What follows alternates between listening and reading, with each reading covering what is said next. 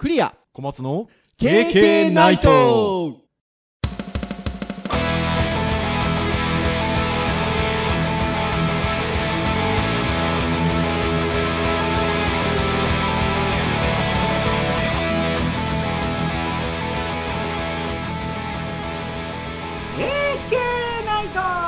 いよー。はいということで369回の配信となります。お届けをいたしますのはクリアと。はい、小松です。どうぞよろしくお願いいたします。はい、よろしくお願いします。はいということで10月2回目の配信ということでございまして急に福岡が寒くなりまして関東もですよね。そうですね、もう半袖は厳しくなりましたね。い。や本当ですよね、はいあのこの収録の前の週末は私も東京行ってたんですけどその行く時に寒い寒いって脅かされて行ったんで行ってみたら意外とその行った時はそうでもなかったんですけどでもまあとはいえ半袖じゃうろうろできないなっていうぐらいの感じではあったのでもうなんかね夏っぽいのは片付けてもいいかもしれないですね。そうですね、火曜日とかも割と気温が上がる言われてたけど、全然そんなこともなく、ああそうですか。はい。ああじゃあもうね10月も半ばにだんだん来てますからね。もういよいよこう秋から冬へという感じじゃないかな。というふうに思いますけれどもなんかね秋といえば芸術の秋でございますが前回はフォトグラファーのサイトにうなる夜ごと夜でございましたけれどもあのー僕 SNS でシェアをするんですけどあのちょっと僕が1日遅れちゃってそしたら出足が鈍っちゃって。おいいねがつかない。やばいやばいと思ってたらあのポチポチポチっとあのつきましていつもぐらいのいいねはつけていただいたんですが。やっぱちょっとつけてくださる方があの若干普段と異なるというかなんかカメラ写真っていうキーワードですとそうなるのかなというふうに思いましたが。なんか楽しかったですね まあそうですね。でいいサイトを見るっていうのはなんかやっぱ楽しいなというふうに思いますしそこであの見れるもの自体が、まあ、あの作品写真っていう作品だったりするのであのその作品自体もあのとても興味深いものが多くて楽しかったなーっていうふうに思いますね。うん、まあ全然その腕はかなわないながらも、うん、ね、自分たちが撮るときに、ああ、こういうの撮りたいなであったうりね、ん。こういうちょっと加工してる場合、加工してみたいなとか、うん。いろいろ思いますよね。いや本当そうですね。なんかいろいろなんかこう制作欲をなんていうかな刺激される感じだったなっていうふうに思うんですけど。さてじゃあそれを受けて今日はですよ。何のお話をするのかということで今日ハードガジェット界なんですよね。はい。ということで芸術の秋第2弾ということで。今週もカメラを語っちゃおうということで。はいはいはい。まあ今度はあのまあねあのもうここ数ヶ月と言いましょうか。なんかあまあもう数ヶ月とは言わないですかね。この1年ぐらい行ってますかね。なんか写真だ写真だカメラだカメラだと私どもあの言っておりまして。まあ完全なる趣味なんですけど。カメラ周りのちょこちょことまあ買っておりますのでなんかその辺についてお話をしたいなっていうところでございますよ。はい。はい、ですので、まあ、小松先生、カメラを最近お求めになった。そうですね、ここ1ヶ月ぐらいですかね。はい、そして、えー僕はカメラを、今使ってるカメラを買ったのは1年数ヶ月前なんですけど、レンズ買いまして、いよいよはい、欲しかったやつが。えーキットレンズではない、初の単焦点レンズですよ、私。人生初の。ですので、その辺のなんかお話ができればなと思っておりまして、ですので、どうぞ皆様よろしくお願いいたしますと。はい。で、まあ、お互いのカメラだったりレンズの話をちょっとちらっとしようかなと思ってるんですけど、まあ、その前に前段となるちょっとカメラにまつわるところのお話をちょろちょろとしておこうかなっていうふうに思うんですけど、まあ、カメラメーカーって、まあ、たくさんありますよね。はい。ちなみに小松先生、えーまあ、この後ね何のカメラをお買い求めになったのかとかって聞いていこうと思ってるんですけどどこのメーカーのカメラをお求めになったんですか？今回はソニーですね。ああソニーさんということで。で僕は富士フィルムのカメラを使っているんですけれどもまあその他いろいろ想像するといくつかございまして。で僕ちょっとこの今日今日の収録をするにあたって気になったんですよ。なんかそのカメラメーカーのシェアってどんなもんなんだろうなと思いまして。調べましたら、えー BCN アワード。というところで、えー毎年あのランキングを発表しているようででこれが1月にいつも発表しているみたいなので一番新しいのが、えー2021年の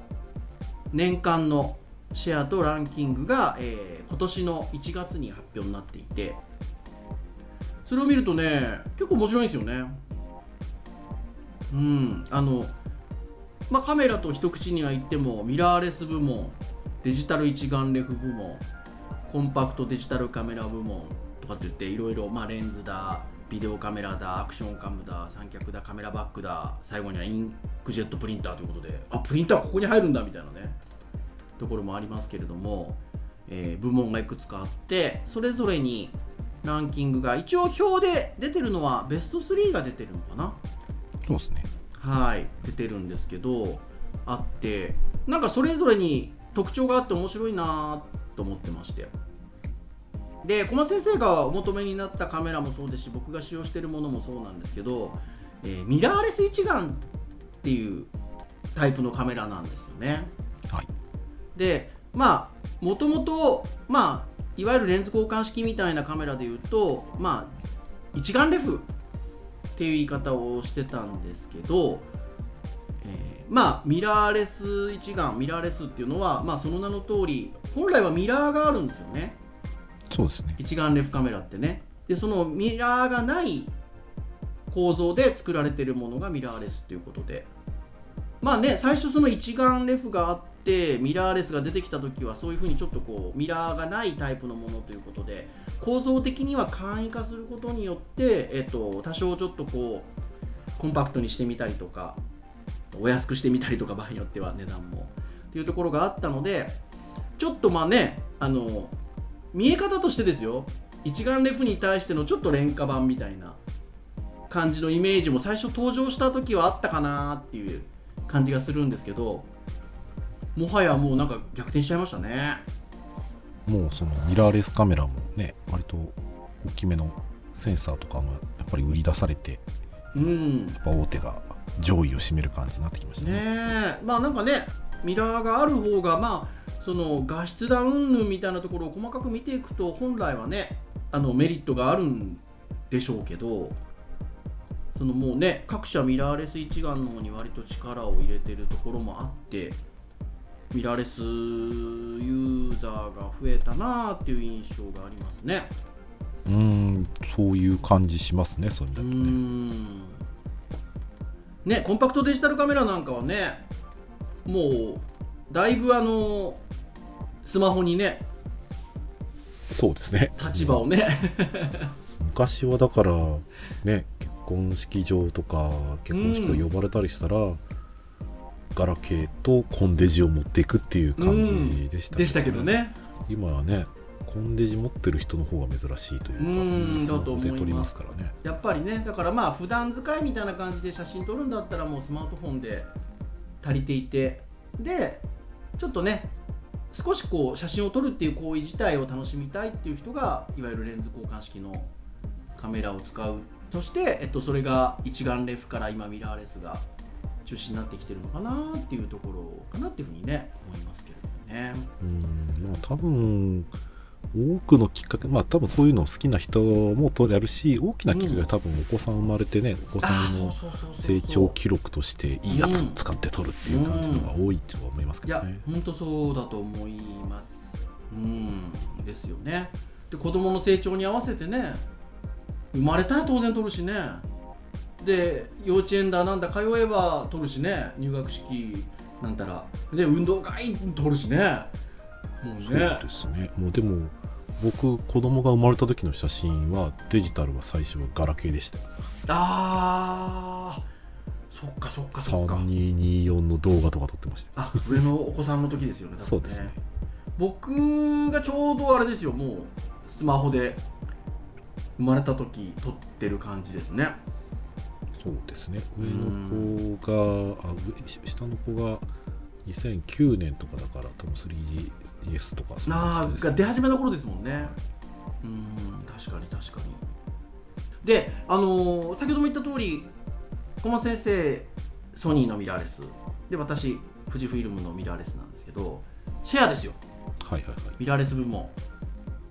ソニー1位ですよ。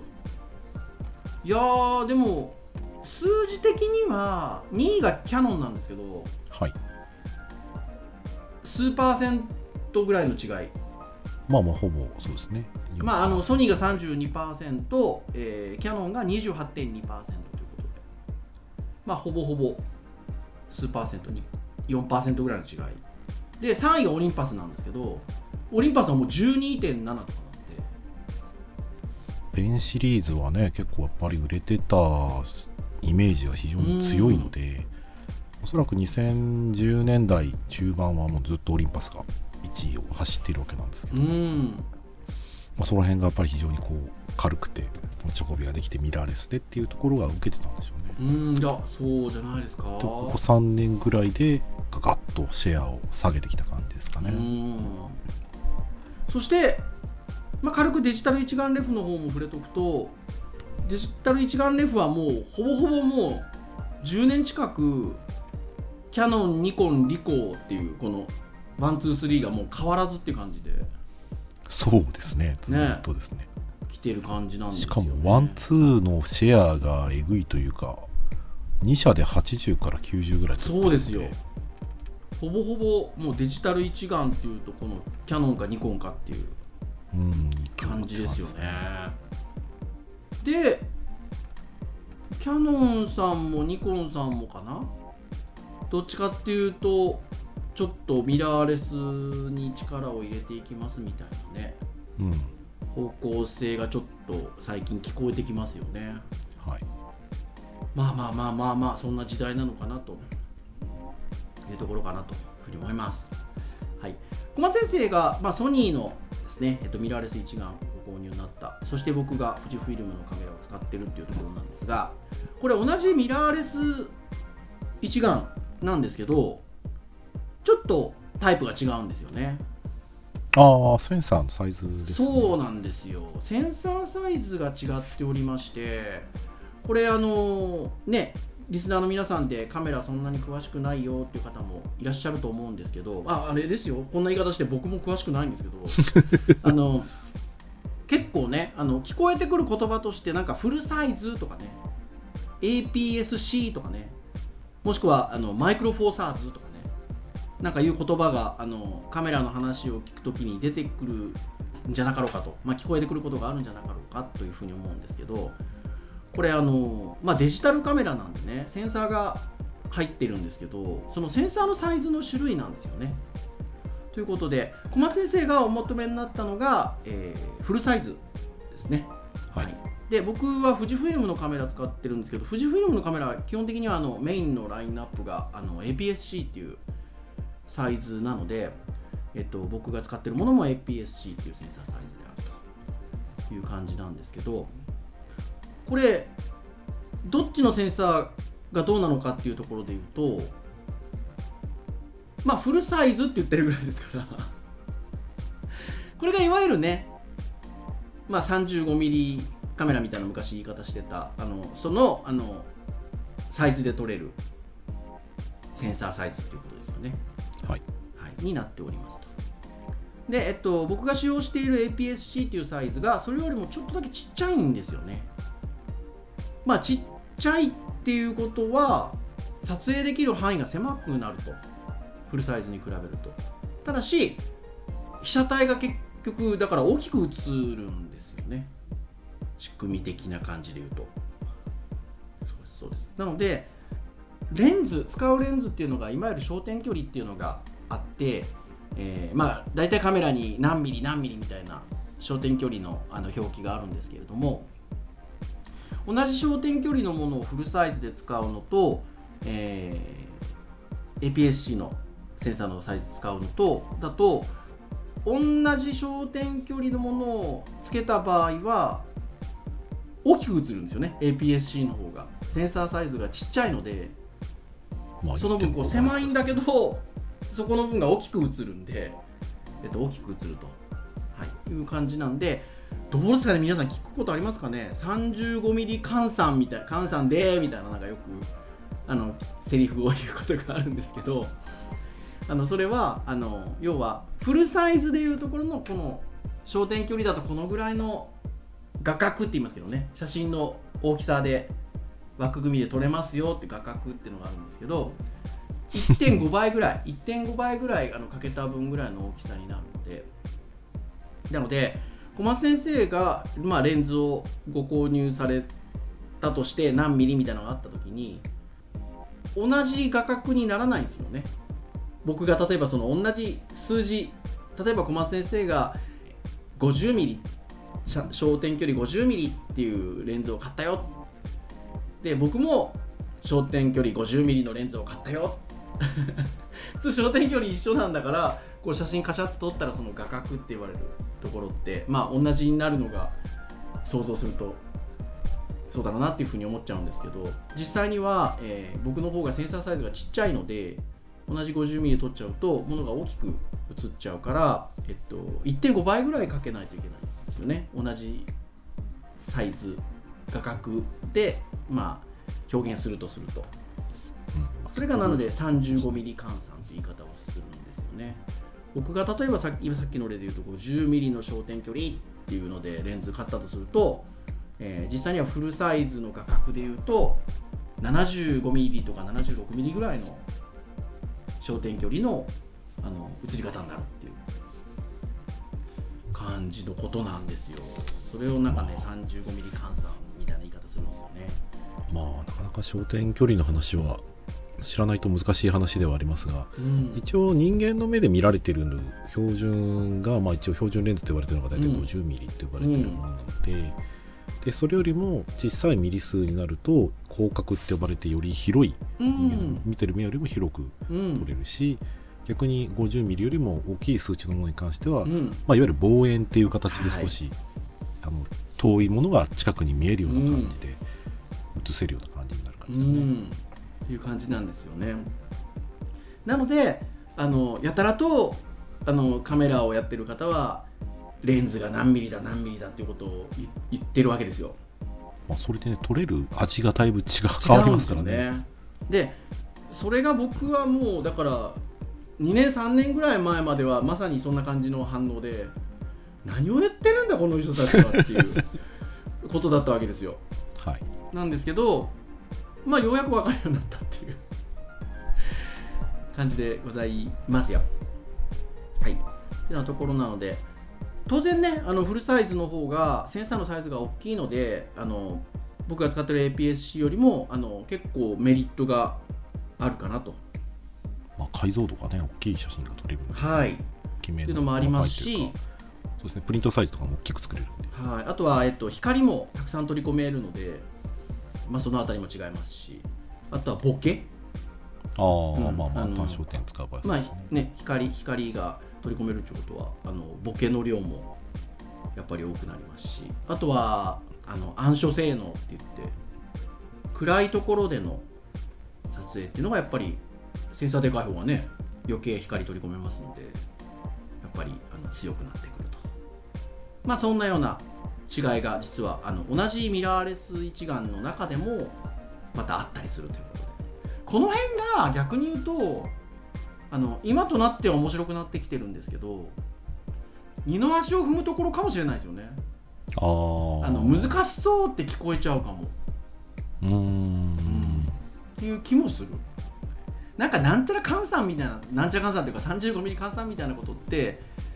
そういうのいいんですよみたいなねあのプロのカメラマンの方が YouTube でおっしゃってるのも聞きました。ああのーまあまあ。その人が結局この画角大きさで撮りたいんだよなっていう好みのものがあればいいんだから別に換算する必要ないっていういうことをおっしゃってて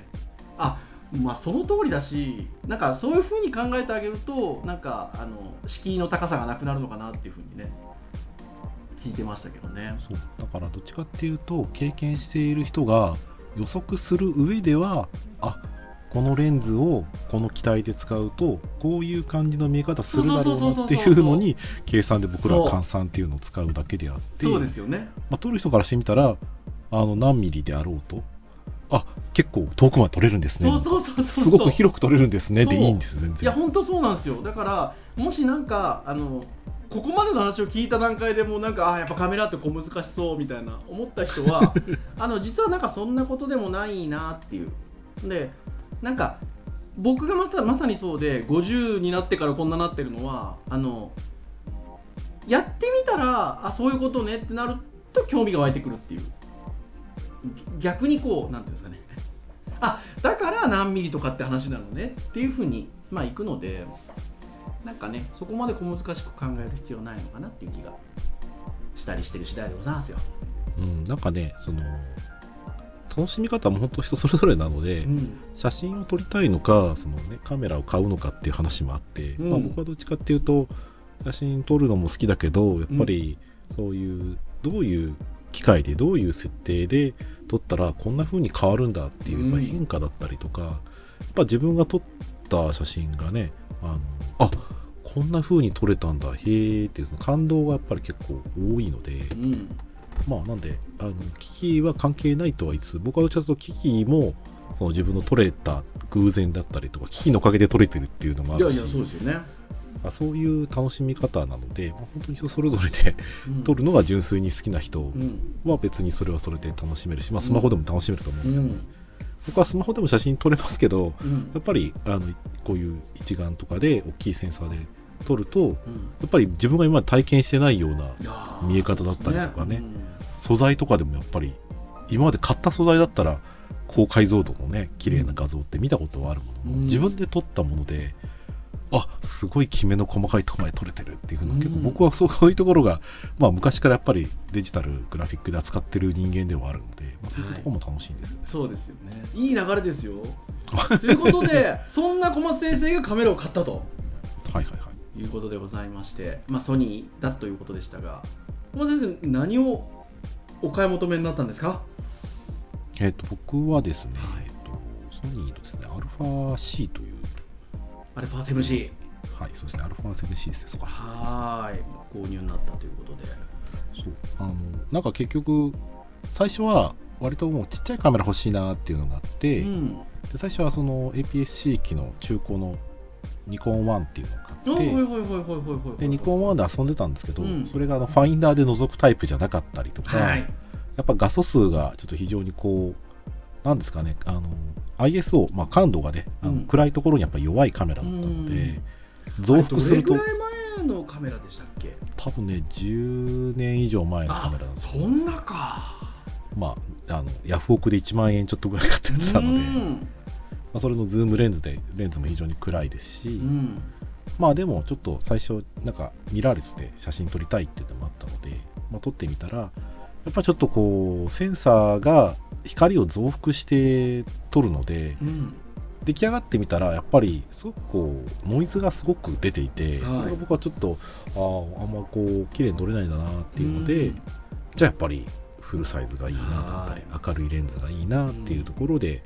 じゃああれにしようこれにしようって言って、うん。で最初は、えっとシグマの機体がすごくフォルムがかっこよくてい。いなと思ってて FP っていう機種をね最初考えたんですよ、はい。でそれがもうね世界最小でしかもね6000ピクセルの解像度の写真が撮れるみたいな。はいはい。いいじゃんと思いながら見てたんですけど、はいまあ、ちょっとファインダーが別売りだったりとあかあそうそうそうね。まあ、あとはそれを使ってる方のレビューとかを聞いて、うん。ああどうしようかなって考えてるうちにソニーのその α-C の存在を知って、うん。これも非常にフルサイズっていうセンサー大きいものながら、うんもう本当にちっちゃい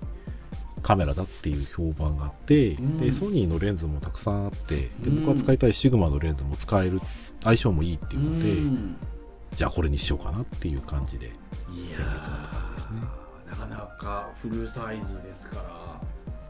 それなりのいいお値段をね。しましたね。ね。ローンですよローン。カメラローンですよ。レンズはレンズは一括で買いましたけど、はいはいはいはい。まあ僕もあの正直富士フィルムのカメラローンで買ってますから。はい、まあ、同じですけど。はい。でまあねアルファってもともとコニカミノルタミノルタですかね。アルファっていうシリーズはね。でソニーが買収してっていう感じなんですけど。以前ねフィルムカメラの時もアルファがつくものを使ってたんですってね。小松先生ね。そうですね。一時期アルファの7000シリーズを使ってうました、ん。というところでなんか7との数字も5円もあるじゃないですか。ということでアルファああまあまあ値段は全然違いますけどね C はでもこれコンパクトの C なんですかね。うんっていう話を聞いてますけどうねんというところなのでまあとは言ってもミラーレス、えっと、フルサイズの中でコンパクトっていうことだからそれなりに重さってあるんですかね。どうなんですかね。そうですね。多分フルサイズのボディとしては軽い方だと思いますけど、うん、だって今僕 α7C の製品ページ見てるんですけど、まあ、この発売された時だとは思うんですけどもっと自由なフルサイズで世界最小最軽量フルサイズミラーレス一眼カメラって書いてあります。ねだから多分ねフルサイズの中ではとても軽いんですよね、多分ね。そうですね。レンズつけて片手で普通に持てるので、うん。あのそういう意味では軽いと思います。ただ世界最小でフルサイズでっていうところでうん。レンズつけてみたら、うん。あれ？予想よりかちょっと重いかもっていう感じはだ僕は最初やっぱりあんまり他のカメラ使ってなかったところもあるので、うん。ま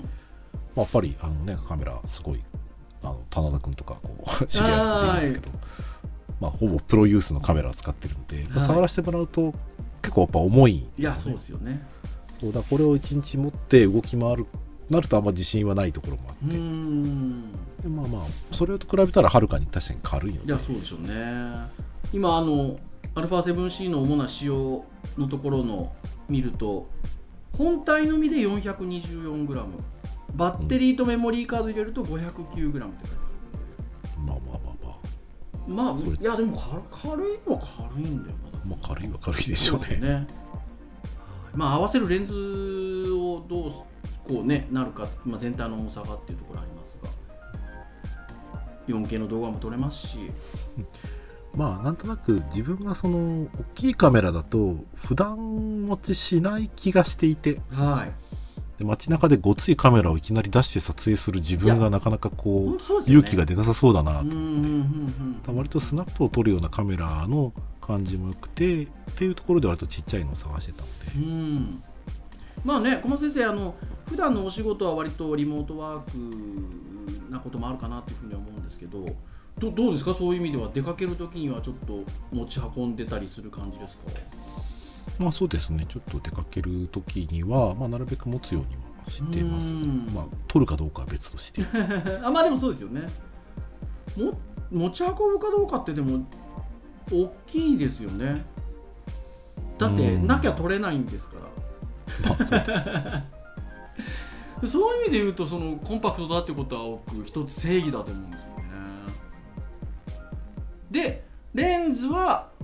キットレンズではないんですよね。そうですね、キットのズームレンズに関しては、おそらく単体で買うよりかはかなり安く手に入るんですけど、も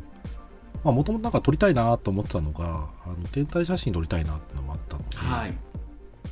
まあ、そうすると、キットレンズの広角だとちょっと物足りないだろうそうなですね。えっと今製品ページ見るとキットレンズが28の 60mm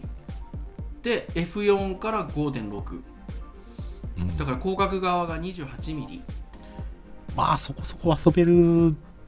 感じではありますけどね、うん。これで F 値がね、2.8ぐらいだったら全然全然欲しいんですけど。ちなみにあのさっきねあの焦点距離に関しては小松先生お話してくださった、まあ、50ミリっていうのが標準目に見えてる標準ぐらいということでだから28ミリっていうと、まあ、だいぶまあ広角側ではあるんですけどそこにね F 値っていうのが出てくるわけですよ皆さん。リスナーの。絞り。はい、まあ、ということであのこう羽があってこうね光の取り込み方を調整できるんですよねカメラってね。でその F 値っていうのが小さい方がより多く光が取り込めるので、まあ、明るく撮れるっていうこともありますしこれがあのボケにつながってくるんですよね。ですので、まあ、特に小松先生さっき天体を撮りたいっていうことだったので光はなるべくね多く取り込めた方がいいのでそうね F 値がねそうあの数値が低いもの光が余計入ってくるものの方がいいということで、まあ、F4 だとちょっと辛いかなっていう判まあ断ですね。値段的にはねそれくらいでだいぶ遊べるレンズだなと思うんですけど、ううんただやっぱりそういう暗いレンズを使ったことも昔あるので、そうはいい。ったところからすると新しく買うんだったら、まあ、ちょっとやっぱり明るみのレンズが予算の許す限りこの値ね低いとねめちゃめちゃ値段上がるんですよそうですよね。まあ、それくらいこうやっぱりいいレンズだったりそのレンズの技術を非常に使うところになるので、やっうん。ぱその明るいレンズは明るければ明るいほどやっぱり価値が高いというか、はいメーカーさんが出してるお金としても僕が買ったボディよりもレンズの高くなっちゃったりもするのでうん。欲しいは欲しいんですけどね というところで言うと今おっしゃってましたけどソニーの純正のレンズちょっとお高いよねっていうところで購入されたのがシグマ。はいはい。ソニーのね GM シリーズもいいなと思ったんですけど、はい。まあ、ちょっとやっぱりこれに手を出すとなるとこれもローンになってしまう まあちょっとレンズは他にも遊びたいのもあるんでとりあえず最初の1本としてはまあ純正じゃなくて、まあ、シグマさん。はい。シグマさんがねまたねかっこいいんですよ見た目いやーねー。あのーね東京行った時にまあ見せてもらったんですけど α7C もそうですしまあそこにはレンズがついとるわけですよシグマの。でついてるレンズが、えーシグマの、えー、20mm F2 ですよ皆さんさっきねほら 28mm の F4 なんて話がありましたけど。もっと広角で広く写真が撮れて F2 段で光もたくさん取り込めるということで。はい。ということでこれはあれなんじゃないですか？このレンズのページの作例にやっぱ風景がたくさん載ってますけど。撮れるんじゃないですか？天体夜景。まああのやっぱり僕が買ったやっぱ機体は割と感度も高く撮れたりはするので、まはい。あ、最初に手に取って撮影し夜に撮影したんですけど、もうん。うびっくりしました。自分で目で見てるよりも明るく撮れたりもした。あへえまあ、ちょっとねやっぱり三脚使わないとノイズはたくさん乗りますけど、うん。あの多分三脚使って露出をすごくあの暗めにして、うん。まあ、長めに撮れば結構綺麗に撮れると思う。のででこれが本当ねなんかちょっとねガジェット心をくすぐるっていうかあの、まあ、いわゆるビルドクオリティが高いって言い方するんですけどちょっと質感も高いしかっこいいんですよね金属でね。ああもうねなんか武骨なそうそうきそう。き金属っていう感感じのじなんですよね。ねこれだってそこのその今あの言っているシグマのそのレンズのページを見ていくといろいろ書いてあるんですけどシグマの CEO の方があのビルドクオリティ正直やりすぎましたって。やりすぎとは。いうぐらいとっても質の高い感じになってるんですよね。まあねしかもねあの多分僕はそんなに感覚ないんですけどレビューとかを見てるとやっぱこのくらいの F 値の明るさのレンズの割には、うん。あのまあ、重さはともかくとして結構ちっちゃいんですよ、はいはいはいはいはそうだからもっとごついレンズになるかなと思ったら、うん。やっぱ来たので言うと、まあ、予想よりかは長かったものの、うん。やっぱりそれでも F2 のレンズにしてはやっぱりうん。ちっちゃめではあるので、まあまあスナップ撮るにはいいなと思って。いやーいいんじゃないですか？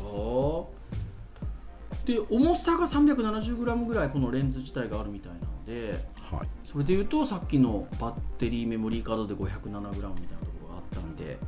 合計するとまあ 900g 弱ぐらいまあそうですね。ですね。5, 5対3で。ででレンズがちょっと長めなので、はい。重心は割とカメラのあのレンズ寄りにちょっとある感じですうーん。っていうところでですので。いやーでもなんか持たせてもらったんですけど先日東京行った時に。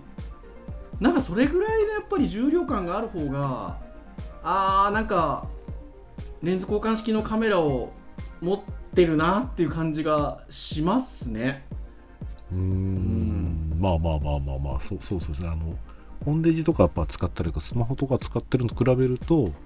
まあそうですね。なんか構えてホールドしてるホールド感はすごいあります。すごいあるいやーほんとそうなんですよ。だから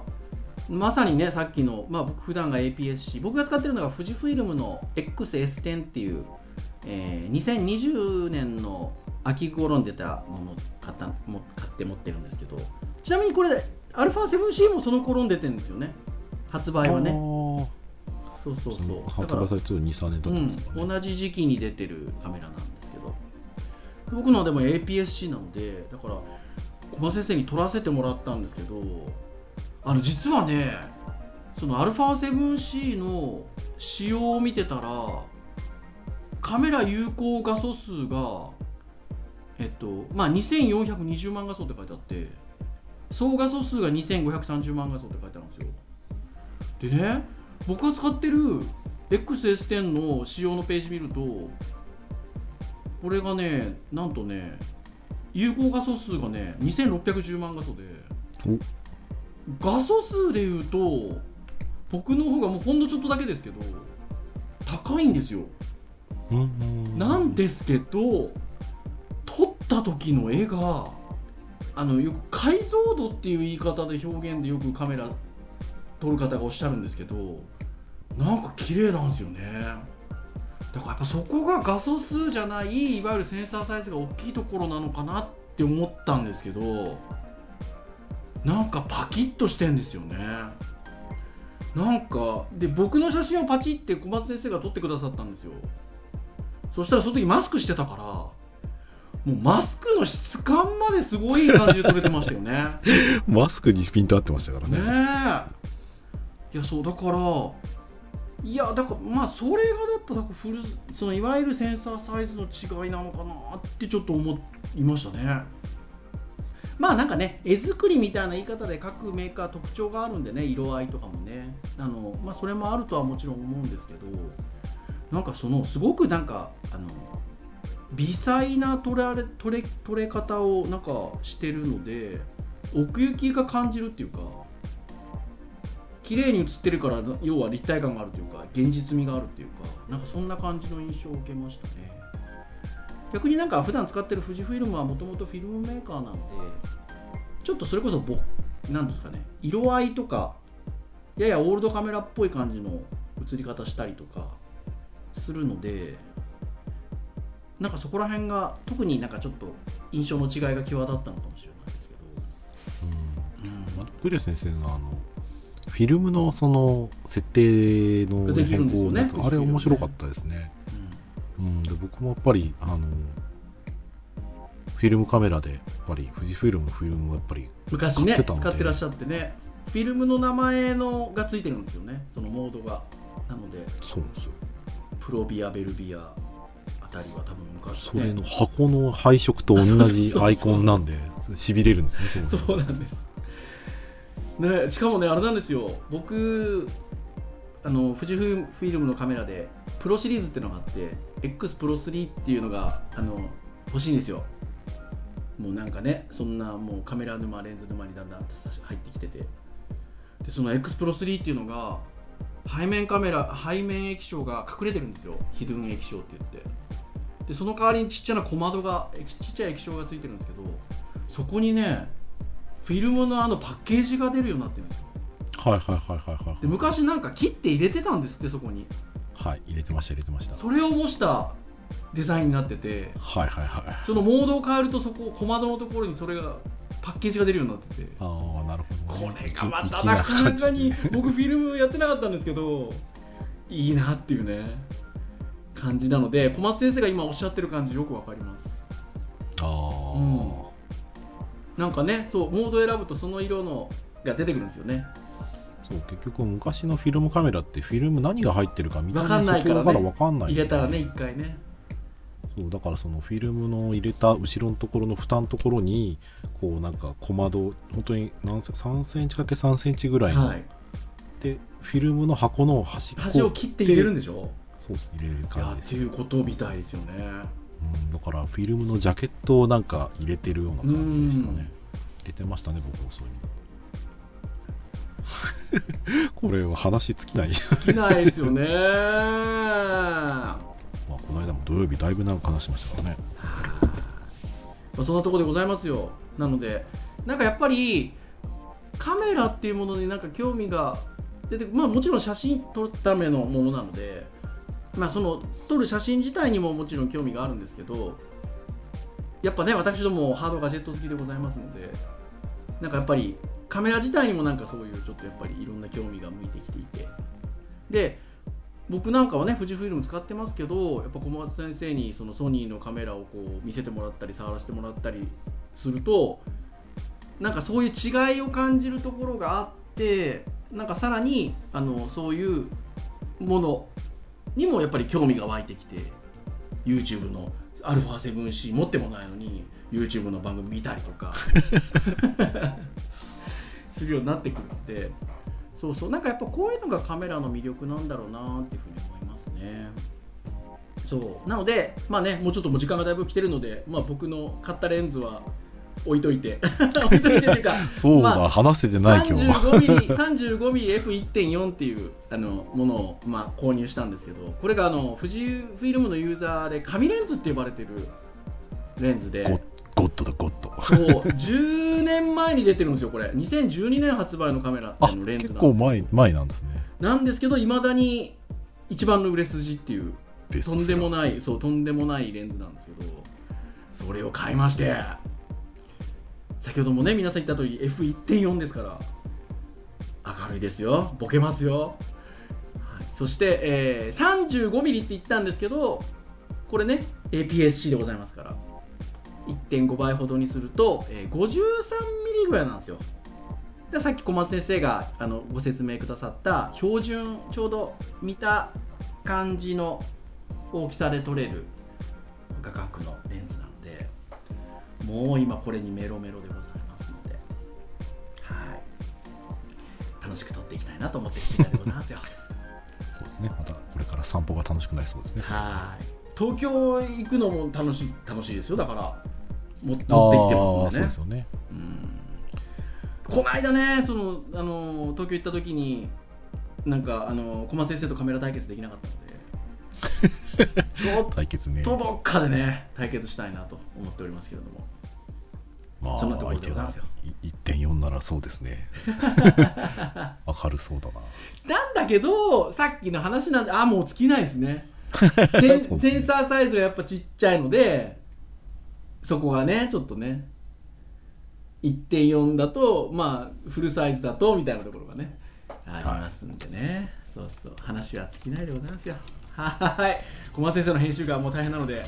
今日はこれぐらいにしておきましょう。はい KK ナイトは毎週木曜日に配信をいたしております。公式サイトアクセスをしていただきますとプレイヤーがございますので直接聞いていただけます。ただし、えー購読登録サービス等々で登録をいたしますとですね、えー配信されるや否や皆さんの端末にデータがヒュッとダウンロードされますのでお好きなタイミングで聞き逃しなく聞いていただけます。ながら聞きでも結構でございますのでですね、えー以前の回から最近の回までですね、えー聞いていただけると経験大変喜びますと。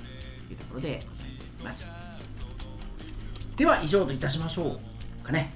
お届けをいたしましたのはクリアと。